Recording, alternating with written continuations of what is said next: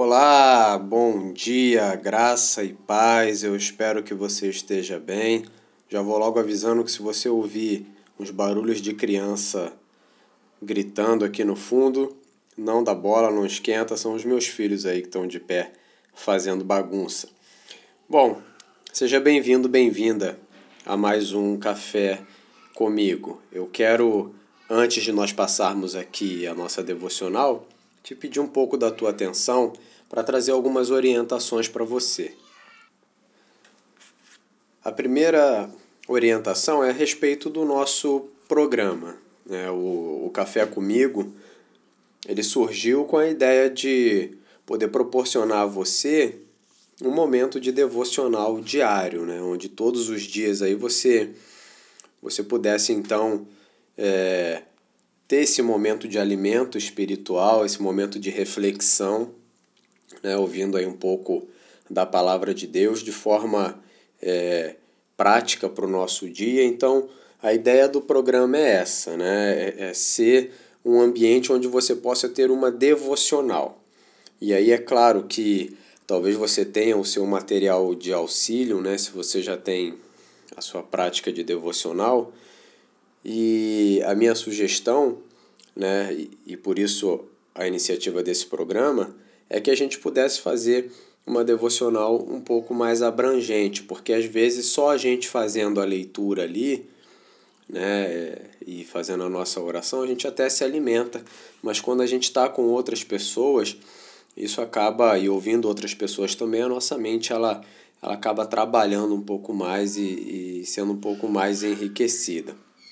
Olha aí as crianças gritando. E a segunda orientação, a segunda proposta é que, por ser um programa de devocional, é importante que você saiba qual é a melhor hora para fazer a sua devocional. Eu sempre oriento o seguinte quando as pessoas me perguntam, né, pastor, qual é a primeira, qual, é, que horas é melhor para fazer a devocional? Eu digo assim, olha, se a devocional ela é um momento de alimentação do meu espírito, onde eu fortaleço o meu espírito, eu preciso fazer ela como a primeira coisa do dia. Então, logo pela manhã.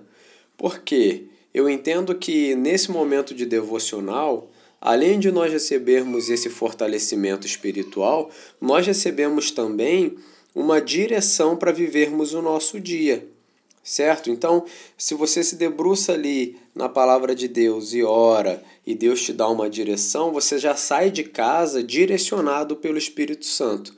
Se alguma coisa no teu dia acontece, você já consegue fazer o link, a ligação ali com a mensagem que você ouviu e você fala, opa, eu devo fazer isso aqui, eu devo ir por ali. Hoje de manhã eu li sobre isso, eu orei. Então, é um alimento que vai te ajudar a caminhar durante todo o seu dia. E eu digo que tem que ser pela manhã justamente por isso, porque existem algumas pessoas, e eu não quero condená-las aqui, existem algumas pessoas que fazem a devocional à noite. Então, que privilégio você teria, diante de todas as limitações da nossa mente, de, de chegar cansado em casa, acabado, acabada, sem força para quase nada, e aí então você parar para orar, para fazer a leitura da Bíblia se se você conseguir assimilar alguma coisa, provavelmente isso que você assimilou você vai perder durante o sono. Então você comer para dormir, né, eu, eu ilustraria dessa maneira, você encher a tua barriga para dormir não faz muito sentido. Né? Então o importante é que você faça essa primeira refeição espiritual, e aí que fique bem claro, né? Ah, pastor, então é só o devocional? Não, você, você deve orar o máximo de vezes possível durante o teu dia, tá refletindo e meditando na palavra, como diz o salmista, durante todo o dia. Mas eu digo assim, que esse alimento forte, né? Esse alimento que vai te conduzir durante a tua jornada diária, é legal que você faça ele já pela manhã. Então, se você está tendo dificuldade de acompanhar, eu quando tudo dá certo, eu faço a devocional aqui às 5, né? Já deixo ela disponível para vocês. Mas se você tiver alguma dificuldade, procura acertar o teu horário, né? Acertar aí a tua agenda para você poder é, fazer a sua devocional de manhã, porque chegar cansado e encher a barriga eu não vejo muita utilidade, mas é claro, isso é o meu, o meu ponto de vista, né? Você pode pensar diferente. E se você quiser saber como eu faço a minha devocional, é só você entrar lá no meu canal no, do YouTube. Recentemente eu fiz um vídeo, aliás, foi o último vídeo que eu postei, é, falando a respeito da minha vida da minha rotina diária, né? Como que eu faço, a que horas que eu levanto, que horas eu leio, que horas eu oro. Então, se você tiver a curiosidade, é só entrar lá no YouTube, colocar Gabriel Derek e aí procura lá esse vídeo no meu canal e veja lá como é que eu faço, tá bom? Mas vamos então é, ao nosso da, do nosso encontro. Hoje eu quero partilhar com vocês o texto que se encontra lá no Evangelho de Marcos, capítulo 1, perdão, capítulo 2, versículo 1 ao 12, um texto bem interessante. Se você puder acompanhar, acompanhe aí comigo. Ele diz assim, o título, né, é Jesus cura um paralítico. Alguns dias depois, Jesus voltou para a cidade de Cafarnaum e logo se espalhou a notícia de que ele estava em casa. Muitas pessoas foram até lá e ajuntou-se tanta gente que não havia lugar nem mesmo do lado de fora, perto da porta. Enquanto Jesus estava anunciando a mensagem, trouxeram um paralítico. Ele estava sendo carregado por quatro homens, mas por causa de toda aquela gente, eles não puderam levá-lo até perto de Jesus. Então fizeram um buraco no telhado da casa, em cima do lugar onde Jesus estava, e pela abertura desceram o doente deitado na sua cama. Jesus viu que eles tinham fé e disse ao paralítico: Meu filho, os seus pecados estão perdoados. Alguns mestres da lei que estavam sentados ali começaram a pensar: O que é isso que esse homem está dizendo? Isto é blasfêmia contra Deus. Ninguém pode perdoar pecados, só Deus tem esse poder. No mesmo instante, Jesus soube o que eles estavam pensando e disse: Por que vocês estão pensando essas coisas? O que é mais fácil dizer ao paralítico? Os seus pecados estão perdoados, ou levante-se, pegue a sua cama e ande. Pois vou mostrar a vocês que eu, o Filho do Homem, tenho poder na terra para perdoar pecados. Então disse ao paralítico: Eu digo a você: levante-se, pegue a sua cama e vá para casa. No mesmo instante, o homem se levantou na frente de todos, pegou a cama e saiu. Todos ficaram muito admirados e louvaram a Deus, dizendo: Nunca vimos uma coisa assim. Talvez um texto conhecido para você, repleto de significados, mas o que eu quero trabalhar com vocês hoje é o tema: quem são aqueles que te cercam? Quem são aquelas pessoas que caminham com você? Quem são aquelas pessoas que têm acesso as suas limitações, as suas dificuldades. Veja bem, esse texto ele conta a história para gente de um homem paralítico que necessitava da cura, da sua restauração, de voltar a, a andar e viver uma vida normal, vamos dizer assim, né? É, receber a cura ali da parte de Jesus. E ele, por causa da sua limitação, certamente teria muita dificuldade de ir até Jesus. O texto não diz se ele pediu ajuda a alguém, mas diz que quatro amigos pegaram ele, cada um segurando uma ponta da maca, e levaram onde Jesus estava para que ele fosse curado por Jesus. O texto diz também que ao chegarem lá, tinha tanta gente dentro e ao redor da casa que eles não encontraram espaço para poder conduzirem esse amigo até a presença de Jesus. E aí surge uma ideia, uma alternativa. Olha, então vamos subir com ele no telhado, a gente destelha ali a parte de cima e a gente desce ele então por uma corda. E assim eles fazem, né? Eles sobem, destelham e colocam o amigo ali.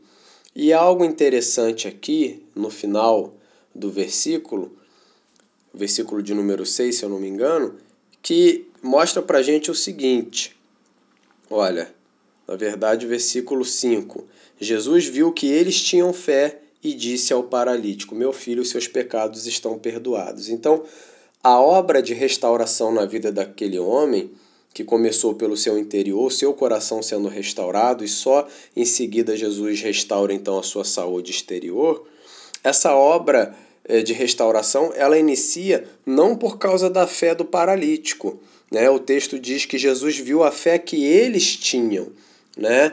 E aí há algumas versões que vai dizer pela fé dos amigos. Então, perceba você que através da vida desses quatro homens, o paralítico, ele tem um encontro com Jesus, o Salvador, ele enxerga a glória de Cristo e através disso ele tem o seu coração curado, né? E também o seu exterior sarado. A gente encerrou o texto dizendo que ele voltou a andar e além disso saiu dali com seus pecados perdoados. Então, a pergunta quem são aqueles que te cercam, ela ela nos conduz a, a imaginar situações da nossa vida é, cotidiana, onde muitas vezes nós abrimos a nossa intimidade, as nossas dores e os nossos problemas para as pessoas que não nos conduzem à presença de Cristo como aconteceu com ele. Né? É importante que eu e você estejamos cercados de pessoas que, ao tomarem conhecimento da nossa dor, ao tomarem conhecimento da nossa dificuldade, essas pessoas possam nos pegar e nos conduzir até a presença de Jesus, até a presença daquele que pode dar jeito no nosso problema, seja ele interior ou seja ele exterior. Mas o que ocorre é que muitas vezes nós estamos cercados de pessoas e que quando abrimos o nosso coração para dizer, olha, isso está doendo, eu estou com esse problema, o meu casamento está assim, essas pessoas ou debocham da nossa dor, né? debocham da nossa fé, ou elas jogam a gente mais para baixo ainda. Falar, ah, é, esquece isso, isso não vai dar certo, a cura não vai chegar, o teu casamento não vai mudar, os teus filhos não vão mudar. Então, muitas vezes, nós temos dificuldade de manter a nossa perseverança e a nossa, a nossa persistência em ir ao encontro de Jesus diariamente clamando por aquilo que necessitamos, e, e, isso nós já vimos em, em alguns devocionais aqui, esse clamor, esse pedir a Deus aquilo que necessita, isso é legítimo, mas às vezes nós vemos a nossa perseverança, a nossa persistência minada porque estamos cercados de pessoas que nos conduzem a, a, ao lugar mais fundo ainda do abismo que nós estamos, né? ao nível mais fundo no abismo que nós estamos. Pessoas que são incapazes de, diante da nossa fragilidade, nos conduzirem até a fé em Cristo Jesus. E muitas vezes elas não nos conduzem porque nem mesmo elas encontraram. Às vezes até estão no mesmo ambiente de fé que a gente, mas não estão na mesma fé que nós estamos, né? Às vezes até estão caminhando junto, mas não estão enxergando aquilo que nós estamos enxergando. E aí não tem jeito. Quando você falar para essa pessoa da tua dificuldade, ela vai dizer para você que não tem como resolver, que não tem solução. Então é importante, e eu não quero me prolongar muito, embora eu gostaria de ficar falando a respeito desse assunto aqui por ser de extrema relevância, por mais quase uma hora, né? Inclusive eu já preguei a respeito disso na igreja local. Mas assim, a gente precisa se preocupar com quem, quem são as pessoas que nós estamos abrindo a nossa dor, né?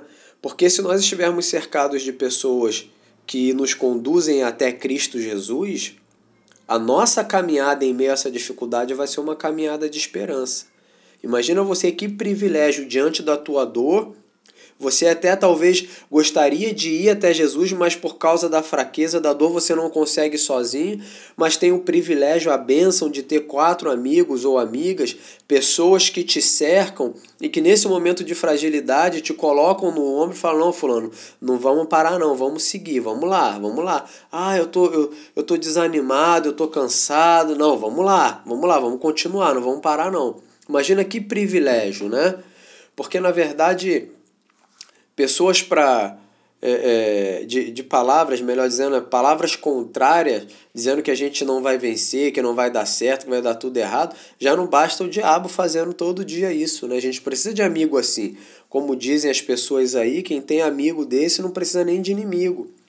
Então, isso aí, né, para você viver um, um relacionamento sadio de amizade, você precisa ter a consciência de que é você que escolhe os seus ciclos de amizade. Se você está vendo, e, e aí me entenda claro aqui, né? Deixa eu abrir um parênteses. Eu não estou pregando aqui é, é, separação, é, nem exclusão, nada disso, tá? Pelo contrário, mas o que eu quero dizer para você é o seguinte, é que se você percebe no teu colégio, no teu trabalho, que as pessoas para quem você abre o teu coração estão te deixando pior do que você já está ou estão debochando da tua dor, você precisa selecionar melhor o teu ambiente, né? Você precisa selecionar melhor as pessoas que vão ter intimidade à tua vida. Enquanto cristão é importante a gente ter paz e se relacionar com todas as pessoas, mas em momento nenhum a Bíblia nos orienta a abrir o segredo do nosso coração para as pessoas que não são confiáveis. Então você precisa fazer uma boa escolha das pessoas para quem você vai abrir o seu coração. Ah, pastor, mas hoje para mim está difícil, eu não encontro ninguém. Procura uma comunidade de fé sadia, uma comunidade de fé bíblica, uma igreja bíblica, e você vai se dar conta de que ali existem pessoas assim. Porque muitas vezes nós não encontramos pessoas desse, dessa maneira nem dentro da nossa casa, né? Então fica difícil realmente a gente conseguir caminhar quando as pessoas que estão próximas da gente querem que a gente pare ou querem que a gente retroceda, às vezes até querem que a gente morra. Então a pergunta, e eu volto a fazê-la, quem são aqueles que te cercam? Né? Quem são as pessoas que estão caminhando com você? Quem são as pessoas que tem conhecimento da tua dor interna, né? do, do que faz o teu coração sangrar, das tuas fragilidades. Você não pode abrir o teu problema de casamento, o teu problema com, com teus filhos que talvez estejam ou estejam envolvidos com, com drogas, né? Você não pode abrir o teu problema financeiro para qualquer pessoa. Isso aí, a, a, a tua vida nesse sentido, ela não tem que ser um livro aberto. Isso aí tem que ser reservado, é privado, é teu. Você vai abrir depois que Deus tratar e você tiver esse testemunho de glória para poder contar para as pessoas, né? Falar que Deus restaurou. E você vai abrir, vai contar como foi o antes e como como está sendo agora. Mas enquanto não acontece, você precisa abrir o teu coração para as pessoas que vão te dar força, te conduzir até Cristo Jesus. Amém? Hoje nós prolongamos um pouco mais, mas eu creio que Deus tem falado ao nosso coração, né? E eu retorno às, às orientações que eu estava dando no início, querendo te dizer o seguinte, que tenha tempo para fazer uma devocional, não, não faça correndo, né? Não, não escute o podcast correndo. E me perdoa até a grosseria e o meu jeito direto de ser, mas se você é daqueles que faz o teu devocional com pressa, esse programa não é para você, tá bom? Esse programa é para as pessoas que amam Jesus acima de qualquer coisa e que entendem que a comida que Deus tem para nos dar não é comida feita em micro-ondas, que em três minutos está pronto. É um alimento sadio. Então, valorize esse momento. Se você precisar acordar mais cedo, por isso, acorde tá? Mas se você é daqueles que tem pressa, que escuta esse programa com pressa, não se sinta constrangido em não escutar mais. Eu quero que a palavra de Deus te alcance, mas quero também que você seja feliz, porque se for para escutar de qualquer maneira, não vai te edificar, né? Então, se você é daqueles que que prefere um devocional de três minutos, esse programa aqui não é para você, tá bom? Eu quero orar com você. Feche os seus olhos aí se você não estiver dirigindo, pilotando um avião ou montando no cavalo, ou até mesmo pilotando fogão nesse momento, né? Pai, nós queremos em Cristo Jesus te agradecer pela tua orientação, meu Deus. E nós desejamos experimentar a glória que esse paralítico experimentou por ter ao lado dele pessoas que no momento da sua dificuldade o conduziram até a Sua presença. Nós te pedimos, Deus, para que o Senhor nos oriente na escolha das nossas amizades, porque queremos escolher melhor aqueles que nos cercam. Queremos, através dessas amizades, termos espaços onde essas pessoas cuidam e zelam do nosso coração. E que em momentos de extrema fragilidade, nos conduzem até o Senhor para recebermos a cura que tanto necessitamos. Abençoa o nosso dia, abençoa esse nosso domingo, que possamos nos sentir despertados já nesse momento para exultarmos na tua glória, louvarmos e bendizermos o teu santo nome junto aos nossos irmãos e irmãs na fé, que nesse dia de domingo possamos ter o contato com o Senhor no espaço de culto, no culto público que prestamos ao Senhor. E queremos já declarar o nosso amor pelo Senhor e a gratidão que temos por tudo aquilo que o Senhor tem feito em nosso meio.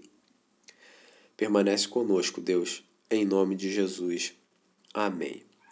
Quero te agradecer a você que tem acompanhado esse programa e eu continuo pedindo para que você compartilhe comigo a tua experiência, né? Como que tem sido para você todas as manhãs ou à tarde ou à noite? Eu sei que alguns só estão conseguindo fazer é, é, a devocional no momento do almoço, mas eu quero saber como, como que está sendo essa experiência para você. Até para que a gente consiga melhorar aqui o programa para atingir o teu coração da melhor maneira possível, tá bom? Obrigado aí aos irmãos, os amigos que nos escutam do Paraguai, do Uruguai, os amigos também que estão nos ouvindo de Hong Kong e também os amigos dos Estados Unidos, né? E é claro, a você, meu público fiel aqui do Brasil. Um grande abraço e até a próxima.